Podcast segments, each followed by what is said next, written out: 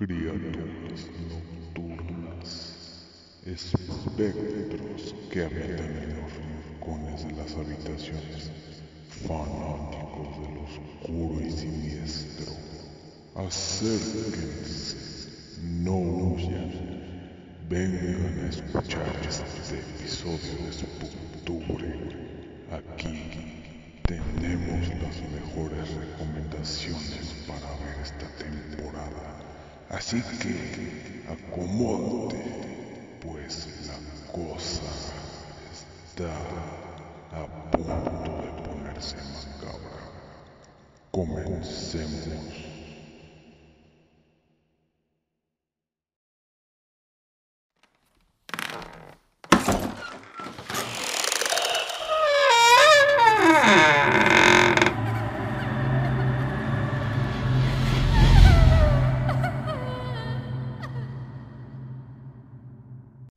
La muerte es algo lamentable y triste.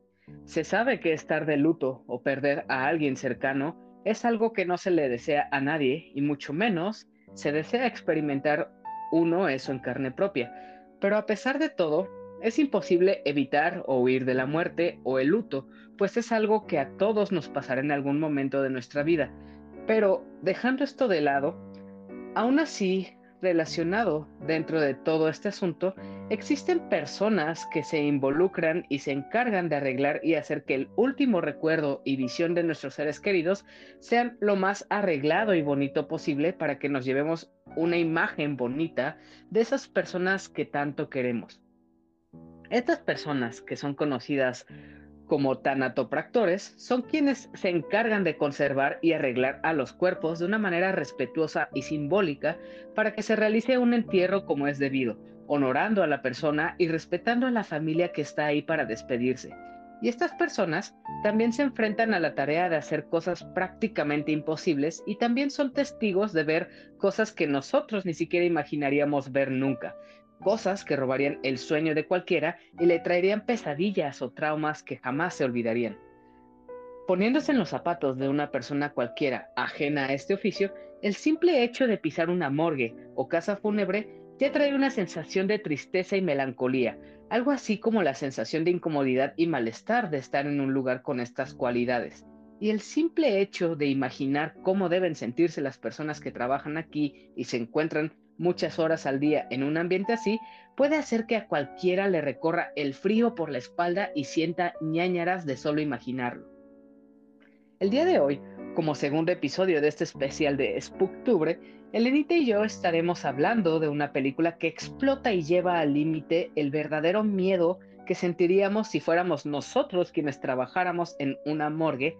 Y esta película de la que vamos a hablar hoy es una que trata sobre brujería, alucinaciones y cosas que conforme avanza esta historia, la situación se va tornando más y más siniestra y macabra y cambia completamente la cosa a lo que parecía en, un inicio. Pero basta de que solo esté hablando yo. Elenita, recuérdanos y háblanos sobre ti para que personas que llegan aquí por primera vez te conozcan y sepan más de lo que haces y de lo que estamos haciendo aquí en este especial.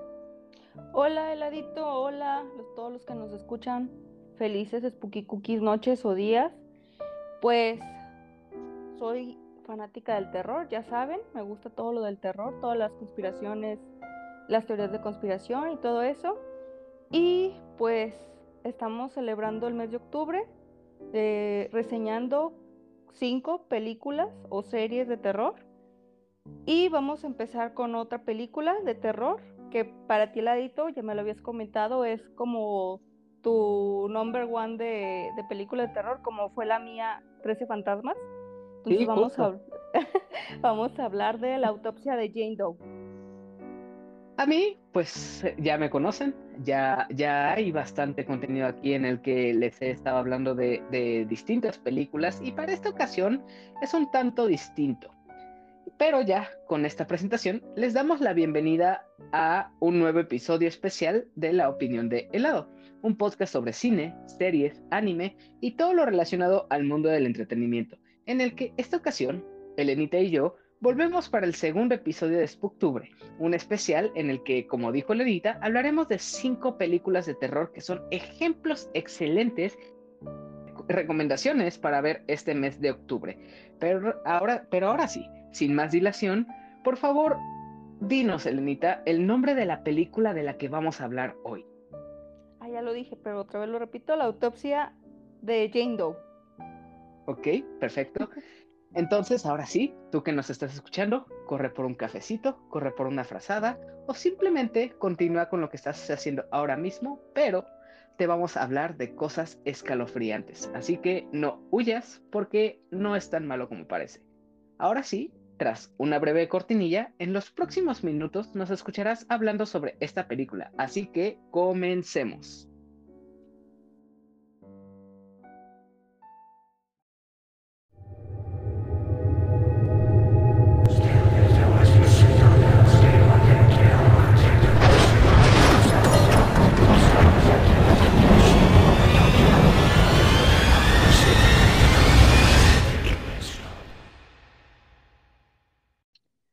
Antes de clavarnos e irnos de lleno con la autopsia de Jane Doe, como dijo el nombre de Elenita en esta pequeña introducción, déjenme contarles un poco sobre este especial. La idea inicial era escoger cinco películas o series que vayan ad hoc a lo que es esta temporada spooky. Y tanto Elenita y yo íbamos a escoger cada quien dos películas, las cuales intercalaríamos una y una, para el caso de esta película, fue una de las que yo estaba realmente emocionado por hablar, pues esta es una de mis cintas favoritas del género de horror. Fácilmente ocupa el top 3. Y a lo largo de este episodio estarás escuchando las razones por las cuales esta es una gran película de terror y aunque sea una que tal vez ya hayas visto antes, si le das una segunda vuelta, seguramente va a generar en ti una sensación de terror por todas las cosas que muestra y cuenta en esta historia. Vamos con la ficha técnica. Jane Doe's Autopsy, o La Morgue, como la trajeron a Latinoamérica, es un largometraje del año 2016 con una duración de una hora con 26 minutos que es dirigido por Andre Obredal, Obredal más bien, a quien también conocemos por dirigir Troll Hunter del año 2010 y también Scary Stories to Tell in the Dark del año 2019.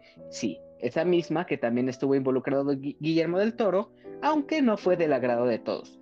Lo que sí es que esto funciona para que tengamos una idea del estilo de dirección y el género al que se enfoca André Obredal.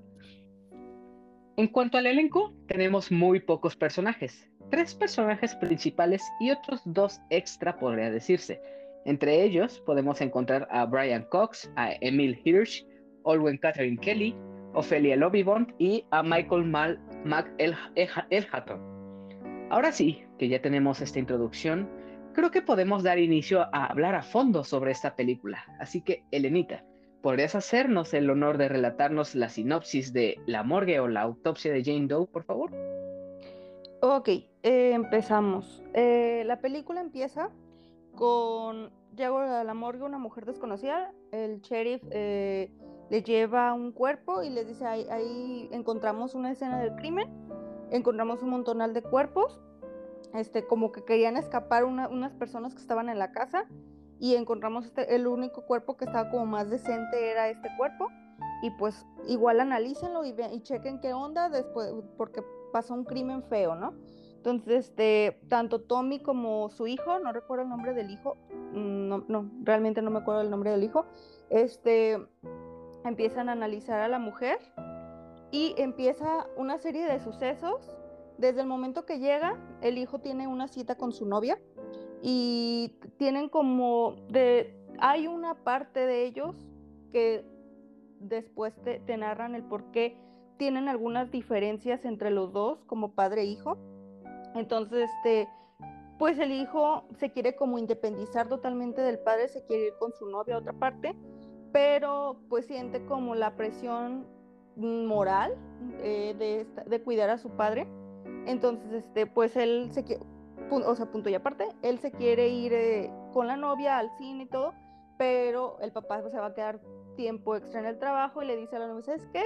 Mm, no, mejor otro día nos vemos en el cine, bla, bla, bla, le voy a ayudar a mi papá, ¿no? Pues se quedan, se quedan los dos eh, ayudando a, lo de la autopsia, arman todo, eh, ponen las cámaras, empiezan a analizar qué fue lo que pasó, le encuentran muchas este, contusiones eh, alrededor del cuerpo, encuentran este, los tobillos totalmente dislocados, las muñecas dislocadas, total un desastre que era su cuerpo, ¿no? Entonces, la primera parte eh, tienen un radiecillo y la primera parte es de que terrorífica, de que tiene un gatito el, personaje del papá, Tommy, tiene un gatito y el gatito ahí está en la morgue acompañándolos y todo. La parte que empezamos terrorífica es de que el gatito no, no lo encuentran, este, oyen unos chillidos del gatito y lo encuentran en, en el ducto de ventilación, todo cortado. Eh, cuando lo encuentran cortado es cuando Tommy empieza a hacerle el primer corte a Jane. Porque primero lo analizan, le toman fotos y el hijo de Tommy no está como muy mm, con la decisión de, de, empezar la autopsia. Dice así como que, y si mejor lo dejamos para mañana y el, el este Tommy le dice, no, hay, hay que ir. Eh, parece ser que, que todavía no es tan, tan experto en esa situación de la autopsia el hijo de Tommy. Entonces Tommy lo está como enseñando poco a poco, le está dando tips y todo eso. Entonces este, el, que le está, el que hace la autopsia totalmente es Tommy. Entonces cuando abre el cuerpo en, en, en forma de Y, este, hace el primer corte, se oye el chillido del gato y entonces ellos dicen, ¿qué pasó, no? ¿Qué pasó con el gatito? Se acercan, oyen el chillido en el ducto, sacan al gatito del ducto y lo encuentran todo tasajeado. Igual, no igual que Jane, pero dan una referencia, ¿no? Entonces, este, tienen ahí un radio y el radio habla sobre que va a pasar un tormentón, casi casi un huracán ahí cerca del, condado y el radio dice que el clima se pondrá cada vez peor y recomienda salir de ahí. Que si, eh, si estás afuera de tu casa, vayas adentro de tu casa y te refugies. Entonces, este, el, pero el mensaje no de la radio no es precisamente que vaya a haber una tormenta afuera, sino que la tormenta va a ser adentro de la casa. Posteriormente, cuando empiezan a hacerle los análisis y checar qué onda encuentran este, una flor, esa flor hace como que te drogues, como que tengas como una parálisis, no puedas tener como conciencia de tu cuerpo. Entonces te este, encuentran esa flor y encuentran, cuando abren el estómago, encuentran una tela. Esta tela tiene una forma como un dibujo de una rueda con unas inscripciones y tienen unas letras raras alrededor y no saben qué es, ¿no? Entonces, cuando encuentran eso, la radio les dice, créanme que cuando les digo que esta no es una tormenta en la que quieran quedar atrapados. Entonces, el cuerpo de Jane les está advirtiendo que se pelen o que se atengan a las consecuencias. Entonces, sí, o sea, le dice, o se van o se quedan, ¿no? Posteriormente, eh, les dice la radio, ven, eh, pues ve que no se van a quedar ahí, dice, ah, va a llover no, pues, y de hecho, la morgue está debajo de la casa. O sea, pues, ¿a dónde se van? Pues, a ninguna parte, están en su casa. Entonces, este, luego la radio les vuelve a decir, lamentablemente se quedarán aquí. Entonces ya firmaron este contrato de que, que se atengan a las consecuencias porque ya ahí ya se los cargó el payaso. Sí, de hecho hasta este punto eh, es sorprendente que no hayan visto las, las señales o las red flags en teoría. Exactamente. en, el primer punto que encuentras una, una flor que tiene cualidades paralizantes eh, o que adormecen, pues ya, ya es situación de alarma, ¿no? O sea, y, efectivamente tienen todas las... las red flags. Ajá, todos los motivos para salir de ahí, pero pues eso es como algo que habla de, Austin, que es el hijo, y Tom, que, que es el padre.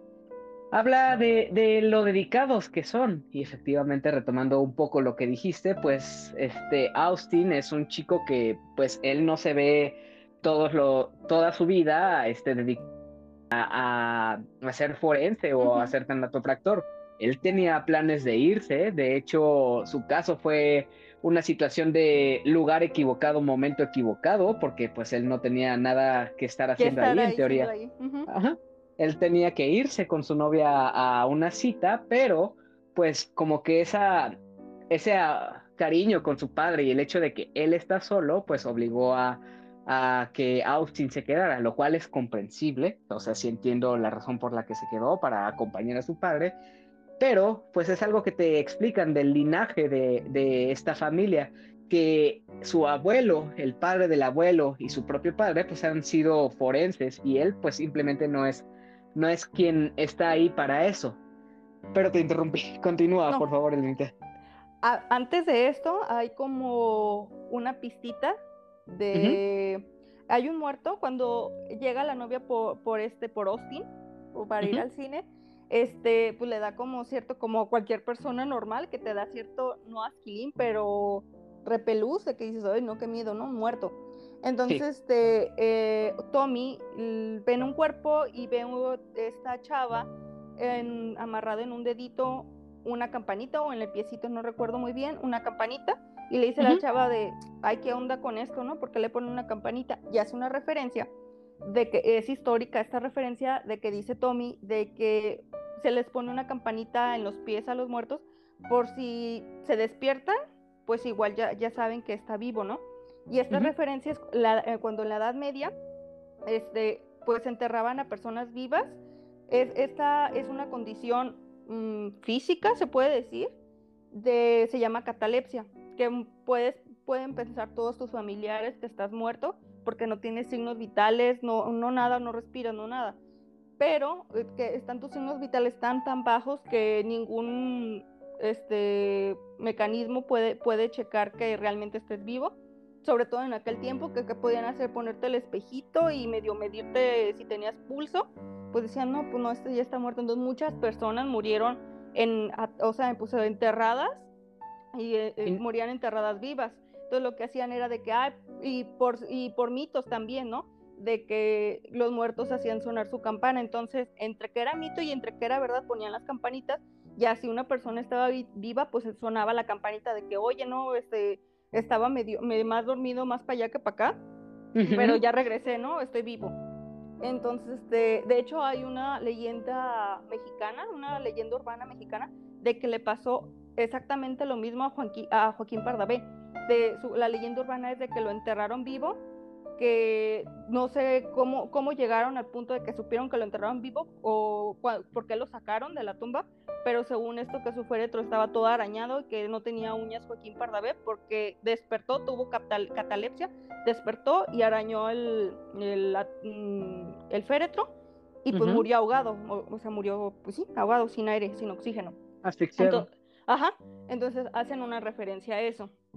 Entonces, este, también la película nos da más pistas porque en el radio suena una canción y la canción más tétrica que he escuchado, bueno, cae como que así, e, es la cosa más eh, precisa, tiene una letra más precisa que nada, o sea, como que sería casi la canción para, para la película, no sé si se inspiraría en cierto modo el, director en, esa canción, porque acomoda perfectamente la canción con la escena que va a pasar o las escenas que van a pasar. Entonces, este, están haciendo la autopsia y se escucha en la canción, se escucha en la cancioncita muy tétrica, y es en esa parte empiezan como a pasar sucesos, quieren quemar a Jane Doe porque empiezan cosas muy, muy raras. Muy eh, tétrica, sí. Ajá, y quieren quemarla y ven que no se quema, que al, que al contrario lo que se está quemando es el techo. Entonces empiezan a apagar el techo y, se empieza a apagar su, la flama que, que, supuestamente estaba en el cuerpo de Jane y no tiene ni un rastro de quemadura. Entonces dicen, ah, caray, ¿no? Entonces cuando dice el, este Tommy de, ámonos de aquí, aquí ya está pasando cosas raras y soy muy escéptico, muy científico, pero esto ya me está rebasando, esto ya no es normal. Y desde que también ves el montonal de sangre que sale del refri, que dices, ¿por qué, ¿por qué se le salió? Y todavía Tommy lo regaña a Austin de que, a ver, muchacho, me lo lengo, ¿cómo se te pudo haber caído toda esa sangre y, me va, y hacer todo ese cochinero en el refri? Y Austin es de, papá, pero yo no hice nada, se, se cayó, se, se, salió la sangre, ¿no? Pero ya Austin ya está como muy estresado, como que dice, es el, el clásico cuando estás chico, que tienes miedo y tu papá te, te, te menosprecia tu miedo, de que dice, no, es que tú estás viendo cosas que no son ciertas, X, Y, Z, tú, tú muriéndote de miedo, y más miedo te da por la impotencia de que no te cree tu papá o la persona que, que está contigo, como que siente esa impotencia Austin. Entonces sí. ya cuando llega ese momento que, que, no se quema a Jane, ya dice el papá, vámonos, pelémonos. Entonces van, eh, empieza, cae como un, cae el árbol, cae un árbol, tienen afuera de su casa un arbolote, cae el árbol y truena la, luz y tienen un generador. Pero mientras están oscuras pasan cosas raras, o sea, el cuerpo de, el cuerpo que tiene la campanita empieza a sonar la campanita. Entonces ya dicen, no, vámonos, a, vámonos de aquí y llegan, entran a la oficina y le quieren hablar al, al sheriff. No pueden hablarle al sheriff, a, a, pesar de que tienen línea, pues no pueden hablarle. Entonces, este, en ese momento, el padre entra como a un cuartito y lo encierran y empiezan como a, a herirlo, pero uh -huh. Austin no sabe qué, qué onda. Oye los gritos del papá y los trancazos y el ruido, pero no sabe qué dónde quiere destrabar la puertita y no puede entonces ya cuando se calma todo, se abre la puerta y el papá está todo malherido, todo, trae como un trancazo en el abdomen y como que ese trancazo lo, le hace como que como que le afecta un órgano porque se ve el trancazo ya moratado, pero como cuando tienes este estás como desangrando, como que si si tienes una herida interna. Ajá, exactamente. Entonces este ya el papá ya se escama muchísimo. Entonces dice, "No, pues vámonos de aquí." Cosa ilógica de, de, la película es de que si tu trabajo es en, en, el sótano, ¿por qué no tienen escaleras? Porque tienen que depender del, del, maldito elevador. Ahí me estresé mucho. Dije, ¿por qué, porque tienen que depender del elevador? Aparte, y si tiembla, ¿cómo le van a hacer para subir? ¿No? Fue mi pensamiento. Que Entonces, bueno, sí, sí tienen una, una escalera, de hecho. es eh, Hay sí, un momento tienen... en el que la muestran. Ajá, que, que es donde cae el supuesto árbol. Ándale, exacto. Ajá. Pero, pero, pero, es una escalera como muy inútil, si tú quieres ver, es como una escalera de emergencia, que lo más lógico sería de que pues tengo una escalera normal que me llevo pasillo como si fuera ah, como, sí. como, las películas de terror normal que tienen un sótano normal y tienen las escaleras normales que llevan una sería puerta. lo más lógico. Ajá, sí, sería es, lo más lógico. Esta, estas escaleras llevan como hacia afuera, o sea, es como como de estos sótanos que es como para refugiarse de los huracanes. Siento uh -huh. esa puertita, porque de hecho quieren abrirla y es hacia arriba, hacia como el techo, hacia afuera. Uh -huh. Entonces, este, después de esto ya dicen, no, va, vámonos de aquí, hay que tomar el elevador. Entonces, este, toman el elevador, pero está todo trabado y ven y oyen este, el, el, muerto con la campanita. Antes del muerto de la, con la campanita, el, tienen el mejor diálogo entre los personajes eh, Austin y su papá y empieza a decir su papá de que él se siente culpable de que su mamá se ha, haya hecho algo. Te dan a entender que la mamá se suicidó. Uh -huh. Yo quise entender que se suicidó porque tenía alguna enfermedad. Sí, Yo sí, así, parecía eso. Ajá, como cáncer, alguna enfermedad terminal que decía, si no me lleva la enfermedad, este, si no me voy yo, me va a llevar la enfermedad. Entonces este, tienen acá este diálogo de que le dice Tommy Austin de que tu mamá era la persona más feliz del mundo, yo nunca lo noté, yo me siento culpable. Eh, tu mamá este, era como un rayo de sol, iluminaba to a todo mundo, eh, era la persona más grandiosa y feliz y de un de repente ella se nos fue, pero yo no supe uh -huh. en, qué en, qué momento darme cuenta que ella estaba demasiado triste que no, y que me necesitaba a mí, Pe pero yo, yo no supe verlo, entonces él se siente culpable y está triste por eso. Entonces hay una referencia cuando le dice, en inglés le dice que, que su mujer este, era Sunshine. O sea, le dice que era, que era su rayo de sol, entonces dice Sunshine. Uh -huh. Entonces, en, cuando regresan, que dicen, no, ni madres, este, vamos a terminar esto, porque empiezan a descubrir, desde antes ya saben que es como una bruja, Uh -huh. Entonces regresan y dicen, no, esta nos va a matar, no, le dice, más bien el papá le dice, ¿te has fijado que no, que no nos ha matado y por algo no nos ha matado? Uh -huh. Entonces este, están en el diálogo y oyen el muerto este que llega con la campana y dice el papá, no, hay que matar a esto y terminamos con, con, esta y a ver qué onda, ¿no? Ya para que nos dejen paz.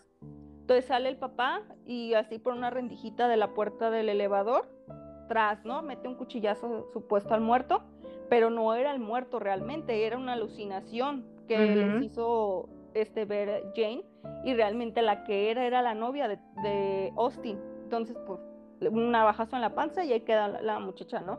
Y Austin es de, no manches, mi novia, ¿qué pasó? Y, y el papá se queda de, ay, no, ¿qué hice? Pero Austin entiende porque los dos vieron uh, y oyeron la campanita, entonces eh, están los, ya los dos dispuestos de que no hay que terminar esto porque o nos va a cargar el payaso o algo más va a pasar. Entonces este, ya se regresan y en, cuando se regresan vuelvas, vuelve a prenderse como que el radicito y se escucha una canción y la canción dice, él, o sea, él, hablan como que de un demonio en específico en la canción. Él nunca te dejará si tu corazón está lleno de tristeza. Deja que el rayo del sol brille.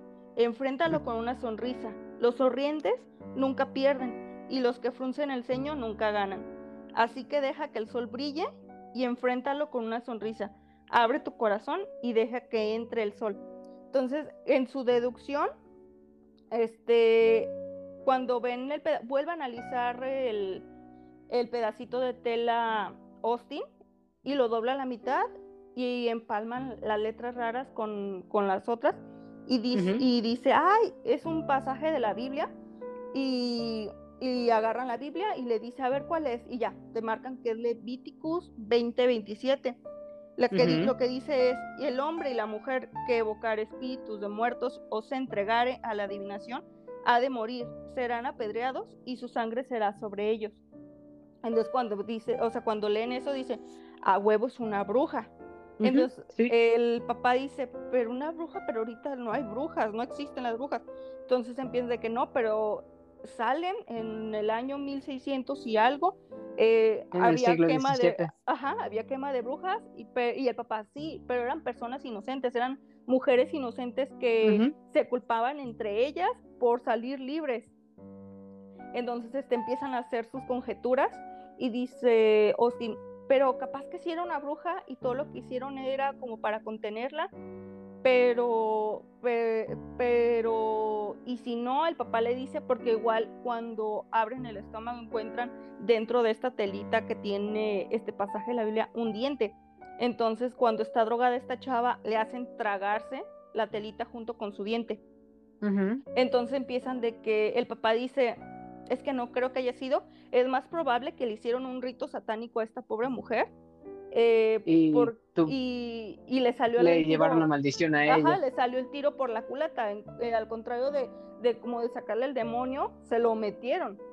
Uh -huh, Entonces, este, el demonio está como que, o ella misma en su venganza de decir me mataron por una tarugada, entre el rencor y la madre satánica que le metieron, pues se, de, se desenlaza todo un en un ser vengativo. Ajá, en una serie de eventos bien caóticos. Entonces, este, le dice el papá de, ¿sabes qué? Hay que terminarla. Y, y entonces, este, a ver si nos deja en paz o vemos qué pasa. Empiezan otra vez a hacer todo ese show. Pero el Tommy dice, es que es una mujer inocente, no creo. Y él siente también de que saben muy en su interior que a la mera se van a morir los dos entonces dice, yo, yo ya cumplí con, mi, Tommy dice, yo ya cumplí con mi, con mi propósito en la vida, deja que mi hijo sea libre, que, que él termine de hacer sus sueños y, a, y hace como un trato con Jane de que... Para que tome su vida. Ajá, o sea, de que sabes que tú quieres tomar vidas, toma la mía, yo ya, yo ya di lo que tenía que dar, yo ya no quiero seguir viviendo así de esta manera solo, entonces te tomo mi vida. Entonces Jane dice, perfecto, ¿no? Entonces, uh -huh, este... Uh -huh empieza a sufrir todo lo que sufrió Jane, las dislocaciones de muñecas y tobillos, los golpes que, que traía internos, entonces todo... Los este... pulmones quemados. Exacto, ah, los pulmones quemados, exactamente. Entonces empieza a sentir todo ese sufrimiento Tommy, entonces es tal el sufrimiento que ya siente Tommy que le dice a su hijo, mátame. No de, puede tolerar más. ajá, dice, no, sí, máteme, y agarra el, el escalpelo y tras, ¿no? Se lo encaja, pero mucho antes de que él muriera. Entonces, No. eh, cuando tú, tú como espectador dices, ya valió Cochi, porque no, no, no se llevó realmente la vida de Tommy No Jane. terminó el intercambio. Ajá, exactamente, o sea, se quedó eh, cuando pasas el Inconcluso. en el 99% y Ajá. se tronó la computadora, ¿no? Sí, justo. No, no Eh, permitió que terminara todo. Exactamente, entonces, este, ya sí, eh, Austin es de, de no puede ser, maté a mi papá, bla, bla, bla, y ¡pum! vu- vuelve la, la luz, la energía. Entonces dices, ah, ya, pues ya se terminó, sí, que este, quedaron bien con, con el trato. En la canción dice, no, no se oye esa parte, pero la- si ven la letra de la canción dice, mi mamá me enseñó que nunca hagas tratos con el diablo. Entonces ya, ya cuando oyes la canción y la lees, dices, "Unta, algo va a pasar. Tiene mucho sentido, sí. Ajá. Entonces ya llega la luz y todo. Entonces dice Austin, vámonos de aquí. Se trepa por esas escaleras que son como provisionales, que parecen como cuando... Salida de México- emergencia. Exactamente, que o aquí en México que te trepas a la azotea de esas de, de fierro que son de caracol. Ajá, Ento- sí. Entonces, este, le oye que le grita el sheriff de, ¡eh, ya llegamos por ti! Este, ahorita te ayudamos. eh, Déjanos entrar. déjanos entrar. eh, y Tommy, de- no, este Austin de Simón, no, este, nomás que está, están atrancadas las puertas, bla, bla, bla, ¿no? Pero se tiene que subir estas escaleras y está como una bardita con de estas, mm, como un pasamanos, con unas maderas ya todas viejísimas. Ujú. Entonces, este, voltea y es su papá, pero hecho zombie. Entonces se asusta y vas para atrás. Va para atrás. Ujú. Ajá. Entonces te dices, ¡puh! ¿no? Ya, ya valió, ya, ya se murió y lo ves todo ahí sangrando y todo. Pero tú realmente piensas que sí estaba allá, allá el sheriff. Pasan la otra escena y se ve el día precioso, hermoso, sin ninguna lluvia, no pasó No hubo nada, ninguna no se tormenta, cayó, ajá, no se cayó, el ajá. árbol. Entonces dice, mm, el sheriff llega y dice, no, no manches, ¿qué pasó con que ve esta masacre? Ve a la novia, ve a, ve a Austin, ve a Tommy, todo, todo, todo un desmadre, ¿no? Todo una escena de crimen. Y le dice el Ujú. sheriff a, a la compañera, ¿sabes qué? De- manda es- esta cosa, este cadáver a otro condado que se encargue a otra persona y lo, lo mandan a la Universidad de Virginia. ¿Qué otra Entonces, cosa antes, antes, antes, perdón por interrumpir, Sí, no, antes precisamente con lo del cadáver, este, encuentran los, los cuerpos de Tommy, de Austin y de la novia, pero el cadáver de Jane Doe lo encuentran intacto, Intacto, si- ajá. sin ninguna cicatriz, si no lo hubieran abierto, o sea, como si no lo hubieran manipulado, como si Sí, todo simplemente hubiera como- sucedido entre esas personas. No, y co- y como cuando antes de que se queme la, la cámara, porque en el incendio se quema la cámara y nada más toman la, la cámara de video y nada más toman las fotos, como que ella hace el plan de que no, pues estos güeyes se quedaron cuando me entregaron, me estaban analizando, estaban viendo los datos y ahí quedaron, ahí se murieron, nunca me abrieron. Ante- También hay un dato especial, cuando la abren encuentran como una segunda capa de piel que está Sí, tatuada por dentro.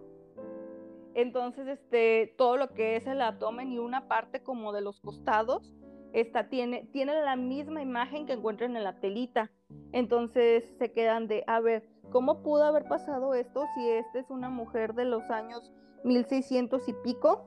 ¿Cómo, pudo, cómo a la fecha se pudiera este, tatuar por dentro de la piel una inscripción así? Entonces es cuando también dicen, "Mm, no, no cuadra y esto es más paranormal que cosa científica. De hecho, eso mismo de, del símbolo que encuentran en, esta tela y el que está tatuado parecen muy similares, pero dentro de los datos curiosos y dentro de las referencias reales hacia la brujería que había en esos tiempos, o sea, esta, película no se inventó cosas para nada, no tomó libre inspiración o hizo las cosas al azar. De hecho, es- esta flor paralizante era una flor que eh, realmente se, se pensaba que era utilizada para brebajes o para realmente para paralizar a otros cuerpos en la brujería. Y estos dos sellos, por más parecidos que parezcan, el de la tela es distinto al del cuerpo. El de la tela es un sello de protección y el del cuerpo es un sello para realizar encantamientos del mal hacia otras personas, precisamente, son símbolos distintos. Y si te fijas, cuando quitan la tele es cuando se desmadra todo, es cuando ya se, se, descontroló todo, porque quitan la protección y dejan al demonio que haga todo su desastre. Entonces, bueno, continuando, ya vamos en la recta final de la película. Este es el, se le avientan el, el problema a otra, a otra persona. Estado Ajá, es el estado porque dice el sheriff, no, sáquenme esta madre. Sácala de, mi estado. Sí, porque no sabemos qué, qué, está pasando. Y él, desde que le entrega, siente que algo, algo malo pasa, pero dice, mm, si les digo que, que, es algo acá como paranormal, se van a reír de mí porque, porque el sheriff y Tommy son muy amigos. Entonces sabe, sabe el sheriff la historia de Tommy y al parecer Tommy es como muy escéptico, muy racional, muy muy científico, entonces dice, si voy a llegar con este de que, ay, a mí se me hace que la muerta hace cosas raras, se va a burlar este, este vato de mí. Entonces, este, pues ya, lleva, la llevan a la Universidad de Virginia, entonces está en una camionetita, en una como Splinter, eh, el cuerpo, rarísimo, porque el cuerpo no va, no va este, en su saco este de plástico, sino que va medio abierto, bueno, abierto completamente el cuerpo ahí apestándose y está hablando, parece como un repartidor de esos de estafeta o de DHL, y va hablando con su novia de que sí, sí nos vemos, mi amor, bla, bla, bla, bla, bla, ¿no? Poniéndose de acuerdo para algo, y esto oye, este, una X, o sea, música o comentarios de, de la estación, y se oye una distorsión de la música, y ¡pum! entra otra vez la música esta rara, siniestra, y baja, baja la cámara, va bajando la cámara, va, va mostrando al el cuerpo. el cuerpo así de la carita, carita, este torso, piernitas y trae en el en se ve la patita y se ve que en su dedito gordo trae el esta registro, esta cartita con su registro y mueve mueve su dedito gordo y se oye la campanita y paz, se acaba la película. Exactamente. Ahora sí, pues prácticamente esta es la historia completamente desmenuzada. Eh, hay muchísimas cosas visuales que, que, ojalá se pudieran contar a través de las palabras o a través de esta misma historia, pero aunque se sepa el contexto o todo lo que ha sucedido, es muy distinto verlo en la imagen con los sonidos que hay, con el gore, que, que no es tal cual un gore violento, sino que es bastante sutil de cierta forma, es, es extraño describirlo, pero, pero sí es, es, otra cosa verla uno mismo.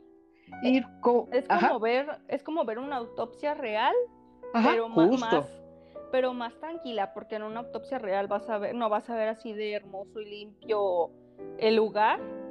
Sí, pues es tétrico, aunque están esterilizados, son tétricos. Sí. pero se ve el cuerpo como muy etéreo, muy hermoso y llega cada cosa a, los morgues que descabezados, eh, sin pedazos de carne. Y aquí es muy, es como que si se hubiera suicidado la, mujer. No, y es parte, parte de lo que nos muestran. Por ejemplo, cuando llega la novia y se mete a, la morgue, precisamente a esta, a este, se podría decir, ajá, la morgue subterránea, se pone a investigar acerca de los cuerpos y, el mismo padre, pues jugueteando con la novia de, de Austin, este, le dice, ok, decide cuál quieres ver. Y le dice, y le dice a Austin que pues abra las cajas en las que tienen los cuerpos. Y si te das cuenta, los mismos espectros o fantasmas que vimos en la película, porque son varios, son los mismos que tenían en las cajas, ¿sí? Había uno que tenía un hoyo en la cabeza, que ese definitivamente no querían mostrar, se lo guardaron para después. Sí, el que se da el, escopetazo en la cabeza. Sí, justo, y ese no lo mostraron. Y todo eso fue como, funcionó como advertencia de, ok, les vamos a mostrar estos cuerpos cubiertos, pero se los vamos a rejar más adelante. Pero bueno, como ya escucharon, esta esta película básicamente es la historia de un padre y un hijo bastante, unidos que trabajan como tanatopractores, una clase de forenses que trabajan en una morgue. Y con ellos aborda el proceso de cómo se realiza la investigación de un cuerpo, abriéndolo y explorándolo para descubrir y definir la causa de muerte, para darle el informe a los oficiales, que fue cosa que nos contó Elenita en esta sinopsis. Pero conforme abren y avanzan en la exploración del cuerpo, descubren algunos secretos y misterios que poco a poco van armando un rompecabezas que los lleva a situaciones muy aberrantes. Y este fue otro detalle que, que me gustó bastante, que fue, fue la manera de realizar la autopsia. En un principio vemos cómo este Tommy le está enseñando a, a abrir los ojos, a realmente observar lo que pasó con el cuerpo, la, la causa de muerte digamos que muchas otras películas se van directo al susto fácil o, al recurso visual, que es mostrarte algo muy choqueante y que te espanta. Al contrario, aquí es bastante aferrado a la realidad, cómo van abriendo el cuerpo poco a poco, cómo van desde el exterior hasta el interior para llegar a las verdaderas causas de la muerte. Y ver una autopsia así tal cual y de una manera bastante soberbia, auténtica, es algo bastante padre. Junto con esto también es importante hablar sobre el cadáver al que llaman Jane Doe, pues ese título no es un nombre cualquiera y les explico. Jane Doe o John Doe es el nombre que se les da a los cadáveres o a los pacientes de las salas de urgencias cuya identidad se desconoce completamente y de los cuales no se tiene ninguna información que los vincule con algún familiar allegado. Entonces, uno de los factores principales es saber que el cuerpo sobre el que gira y se desarrolla toda la trama de esta película es alguien de la cual no se sabe ni se nos dice absolutamente nada de ella. Es, por supuesto, hasta que empiezan a abrir el cuerpo y a crear un perfil de origen para la víctima. De inicio, ¿qué te hizo sentir esta película? ¿Qué señales te arrojó esta película para tener la sensación de que algo malo estaba por pasar? Te de dato curioso, ¿de dónde proviene Jane Doe? Voy a, voy a dar mi dato histórico. Eh, viene, supuestamente fuentes documentadas, el origen de, este nombre viene del Reino Unido en el siglo XVI por la corte de Eduardo III. Con la migración eh, al Nuevo Mundo, pues estos ingleses se llevan esas costumbres y empiezan a bautizar a, sus muertos no reconocidos con ese nombre. Igual aquí en, en Latinoamérica, tenemos ese Juan o Juanita Pérez, que es el, pues sí, el sobrenombre que le ponemos a alguien que no sabemos quién es. Y de qué me pareció choqueante. Ay, Dios. ¿Sabes qué me pareció choqueante? Porque si escucharon el podcast beta del año pasado de terror, del especial de terror, mandé yo mi historia y era sobre mi mamá, que le pasó una historia de terror. Y es muy similar, la parte que me dio mucho miedo, porque la recuerdo, o sea, porque cierta parte viví esa, esa historia de terror con mi mamá. La parte que Tommy se queda encerrado en el cuarto y Austin siente la desesperación de querer abrir la puerta, pero no puede abrirla mientras que Tommy está siendo atacado eh, me dio mucha desesperación, sí, me dio realmente miedo y más porque vi esta película en la noche, un 10, 11 de la noche. Entonces, este, solo a ti se te ocurre. era para sentir eh, por la anécdota, dijera Franco Escamilla. Este, Fue esa parte que, que me dio miedo real porque te digo, la viví. Y la parte que también me dio mucho miedo es con la campanita. Ah, sí, eso estuvo muy, muy gacho. Ay, es que ciertos sonidos, a mí por decir, hay cosas que me dan miedo en imágenes, pero siento que para mí me da realmente miedo es el sonido. No es ese sonido estridente de ¡pum! No, sino ese sonido... Que te avisan que hay algo cerca. Exactamente, que, que, te están diciendo, te va a cargar el payaso. Sí. O esa distorsión en la música, como lo tiene esta canción, que a pesar de que es, pues hasta cierto punto es una distorsión en su música que tiene, ay, no sé, te, te, va, te va enchinando la piel. Sí, sí. Sí, sí, es una situación bastante fea. Y de hecho, esta misma canción podría pasar a esas esas canciones clásicas de terror, por ejemplo, recordamos la de Pesadilla en Calle del Infierno, esta canción que cantan los niños para avisar que Jason está cerca. Lo mismo pasa aquí, o sea, es, es este, Es, es, es de miedo la Eh, canción. Es a una pe- a pesar- sensación rara, te, te enchina la piel, es como la de Insidious, que la Ajá. ponen mucho en TikTok, la de Tiny Tiny. Ah, sí. Ay, güey, o sea, no, no tiene nada en concreto que te dé miedo, pero es una sensación rara, dices, "Mm, esta canción no, no me, pues no, no se me acopla, ¿no? Y de hecho hay Te una- incomoda. te incomoda, exactamente, y hay una cierta mm, evidencia científica ante, ante esa música, porque si te fijas, toda la música feliz es conforme a los latidos del corazón Sí. trae, trae un ritmo conforme al latido del corazón, Stay in Alive, eh, la de Bon Jovi, que es mm, la, la canción, cata- la, la- la catalogan como la canción más feliz del mundo, esta Living on the Prayer. Living on a Prayer. Ajá. Este, tienen, si te fijas, tienen el sonido tun, tun, tun, tun, tun, tun. Entonces, conforme el sonido se, se acopla a tu, a tu pulso del corazón. Cuando hay un- una de arritmia en el sonido, que no es conforme a tu pulso del corazón, sientes ese miedo, ese estrés. Porque, Sí. o sea, se va a ver muy pacheco, pero ahí to- todo en el universo está como sincronizado. Entonces, en el momento que se desincroniza algo, dices peligro. O sea, es como Don Ramón cuando pone la calavera en el, en el pizarro y dice peligro. Es así en ese momento que dices peligro. No, y es que justo así, precisamente por eso pasa lo de la distorsión de las canciones. Tú ya conoces el compás que tiene la canción o tú ya sabes el sonido que va a llegar y en el momento en el que alteran el sonido, alteran el ritmo de lo que está pasando, eh, entras en, en una situación de tensión o de conflicto. Es lo que pasa con, con las canciones cuando las ponen en cámara lenta.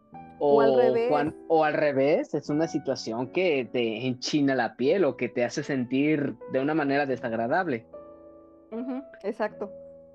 Ahora yo, en cuanto a las cosas que puedo decir que, que vi como red flags o, o, o cosas como raras, es que podríamos decir que este tipo de cosas que han sucedido desde un principio te advierten de que hay algo malo con Jane Doe. Para empezar, cuando encuentran el cuerpo los policías, mencionan que al encontrar otras víctimas en esta casa que se nos muestra al principio, las personas que había dentro que parecían ser asaltantes o victimarios al, al principio, resulta después que más bien parecía que estas personas intentaban huir o salir de la casa, pero fallaron en esto.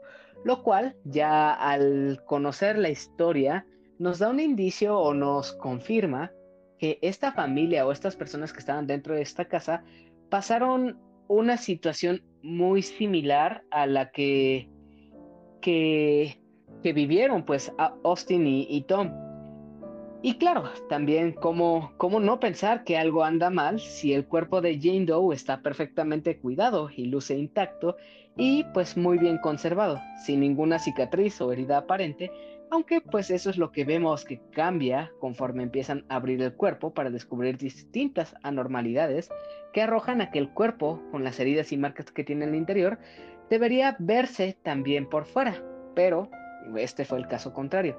Y a partir de aquí, de descubrir que hay algo extraño con este cadáver, es donde se desata la locura, que fue lo que ya escucharon. Ahora, dime, Lenita, ¿a ti qué te pareció el hecho de que formaran toda una historia de terror con solo un cuerpo y alrededor de ellos todos los elementos que conforman como, como lo de la bruja de Salem o los pentáculos y la flor que encuentran dentro? ¿Qué, qué te pareció toda, es- toda esta... ¿Cómo lograron desarrollar la historia con estos poquitos elementos? Pues ya empezando desde que están en la morgue, ya, ya, ya te haces pipí, la neta. Sí. Y luego la morgue y en la noche. O sea, dijeras, bueno, en el día, con gente, acompañado de gente, y así, pues dices, ah, pues vale, ¿no? Pero tú solito, sí, sí, sí te escamas. Y pueden decir, si ellos, que son, que ya están acostumbrados, que, pues que viven con los muertos. De hecho, tenía, cuando, donde vive mi mamá, teníamos unos vecinos que era su hermano, el hermano de, de esta pareja, era, pues sí, no era, no era como tan, op- mm, este, como, no, no, o sea, no, no hacía autopsia, sino que era el que los maquillaba y los arreglaba. Y este, y el chavo este, que era nuestro vecino, él sí hacía, abría y sacaba, metía y así, ¿no? Y, llegaba un punto de que nos platicaba bien quitado de la pena sus historias de terror, de que no. Ay, no inventes. Sí, o sea, llegaba y platicaba. Y decía, no, pues es que hoy nos ha ido mal en la temporada. Así lo decía, como que si fueran aguacates. Ay, este, hoy no han llegado muchos cuerpos. así una vez le dijo a mi mamá, ay, no, está bien mala la temporada. Hoy no, no eh, en esta temporada no ha habido muertos. Y mamá, no juegues. Ok, está bien. Y llegaba con unas este, pláticas de, de que, por decir una de las pláticas, fue de que le llegó un niño, una niña, este, ahogada, asfixiada con un globo. Uy. Ajá. Entonces, mi mamá ya tenía un antecedente de, de, los globos, porque cuando yo estaba chica también ella trabajaba en una notaría y una chava que era pasante quería ser abogada criminóloga y, esta becaria le decía, ah, voy, a, voy a ir al, al, al, CEMEFO, y voy a ir al CEMEFO, ¿no? Y la chava bien emocionada y pues mi mamá, ay, no sabes cómo te va a ir, ¿no? Llega, ese día y ya, al día siguiente regresó y toda triste y igual le contó así de que, ¿sabes qué? Es que vi el caso de una niña que, que quiso inflar un globo y a la hora de hacerle así como de aspirar, el aire, se tragó el globo. Entonces la mm. niña, conforme ella respiraba, inflaba el globo, entonces llegó el, momento que se asfixió, ¿no? Entonces mi mamá ya tenía ese, ese dato de, de, los globos, entonces mi, mamá es a la fecha que no le tiene miedo a los globos, pero los respeta. Pues entonces, este, llega este, este vecino y igual, es que un niño se asfixió con un globo, o es que tenían más casos, no sé por qué tenían más casos de niños o nos platicaba casos de niños, y si era de, es que un niño este, se comió una piececita de Lego, sí, como de Lego, y pues se asfixió. Y nosotros de, ay, ya no nos cuentes, por favor. Se les cuenta con toda la tranquilidad. Sí, él decía, sí lo decía muy tranquilo, entonces hay cierta parte de esa gente como que se hace como los doctores que hacen sangre, de sangre fría, que ven un cuerpo y pues eso es un medio de trabajo. Pero mientras uno ya, ya te estás muriendo. Ahora, en la, eh, retomando la película, es un cadáver, estás en una morgue, descubres que es una bruja, o que le hicieron brujería, o le hicieron un rito satánico. Abres la, la piel y encuentras marcas de, sabe qué madres de inscripciones, y empieza a pasar muchísimas cosas. Es como que el, la cereza en el pastel para que te diga, para que algo te diga vete, ya lárgate de ahí hay una parte, bueno, de hecho la película, no sé si el juego está inspirado en la película, salió en este año en agosto. Se llama, en, español se llama Terror en la Morgue. En inglés el juego se llama The Mortuary Assistant. Y el juego es muy parecido a la autopsia de Jane Doe.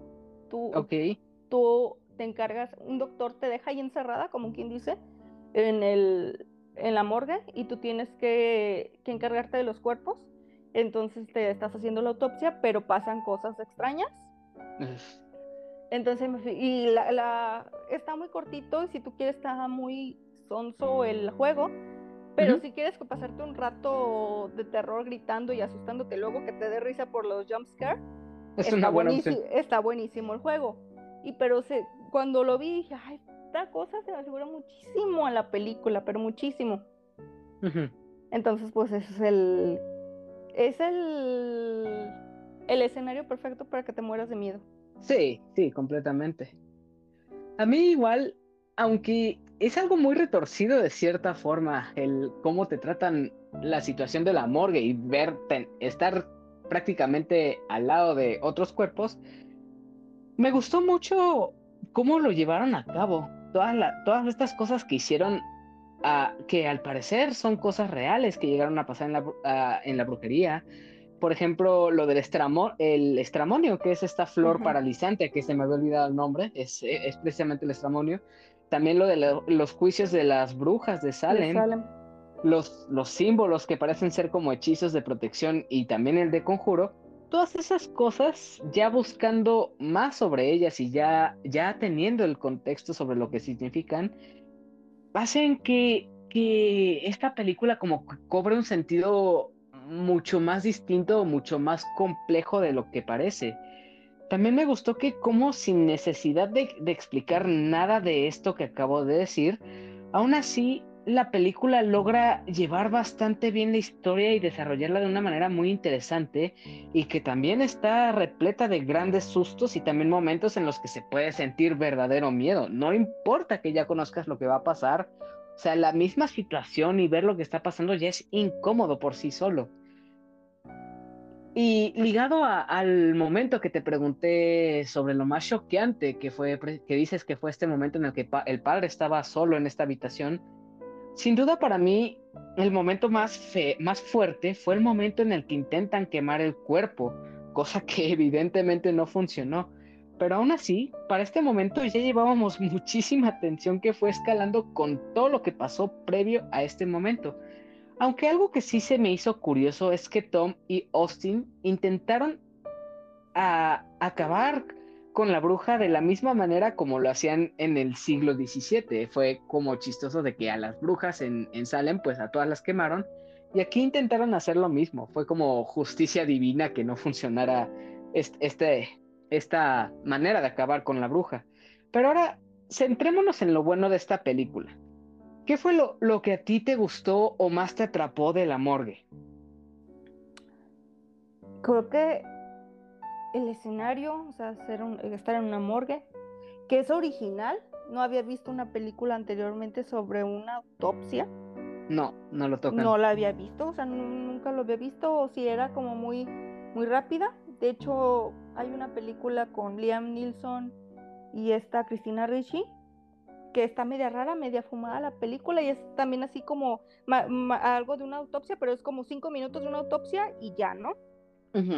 Pero realmente una autopsia como tal, de verla, que pasa en una morgue, eh, está cañón. Yo creo que el que, o sea, el que hizo el guion, yo creo que se aventó un, episodio de Relatos de la Noche de, episodio especial de morgues, porque no manches, o sea, para, para o le pasaría algo porque son muchos detalles que dan que te que aunque son muy poquitos personajes, creo que cada personaje tiene esa, es el escéptico, el hijo que está todo asustado, la, bruja.